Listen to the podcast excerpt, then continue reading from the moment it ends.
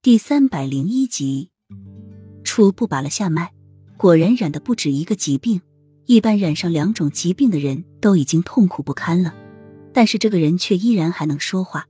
不仅仅是求生意识的强大，重要的是身体的免疫力还不错。洛英先帮病人退了烧，然后处理身上的那些脓疮。病人的最重要的就是卫生了，洛英只好找来让人帮他洗了个澡。但是因为碰到睡那些脓疮，就显得更加的恶心严重了。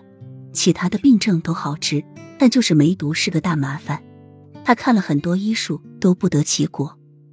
这几日那人又喊着身体上从右手开始痛，然后一直疼到肩胛骨，浑身像火龙一样缠着，特别的难受，还特别喜欢吃油炸的食物。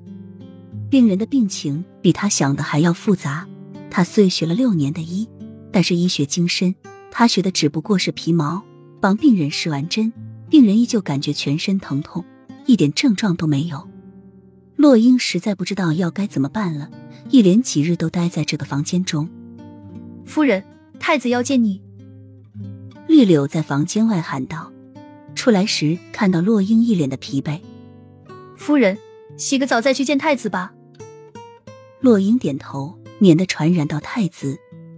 小溪正在和墨尘下着棋，脸色的汗水显示刚刚练完武才休息下来，而慕容锦却坐在一旁津津有味的看着。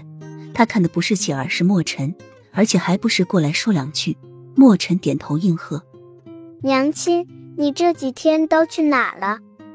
总是找不到你人。”小溪看到洛英进来，顾不得下棋，就跑到了洛英身边：“乖，娘亲这几天忙。”没有时间陪你。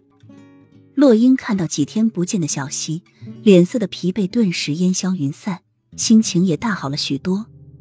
小溪拉着洛英来到棋盘旁，娘亲，你过来看我下棋。今天我跟师傅学了轻功，师傅说我还想慢慢来，我就不能表演给娘亲看了。娘亲就看我下棋吧。